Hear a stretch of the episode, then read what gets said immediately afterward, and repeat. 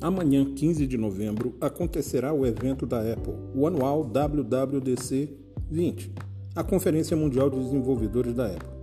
O evento de setembro da Apple pode parecer um pouco diferente este ano, mas o show virtual ainda vai continuar. Espere ver o novo Apple Watch Series 6 e o iPad Air, atualizado no evento Time Flies, ou O Tempo Voa.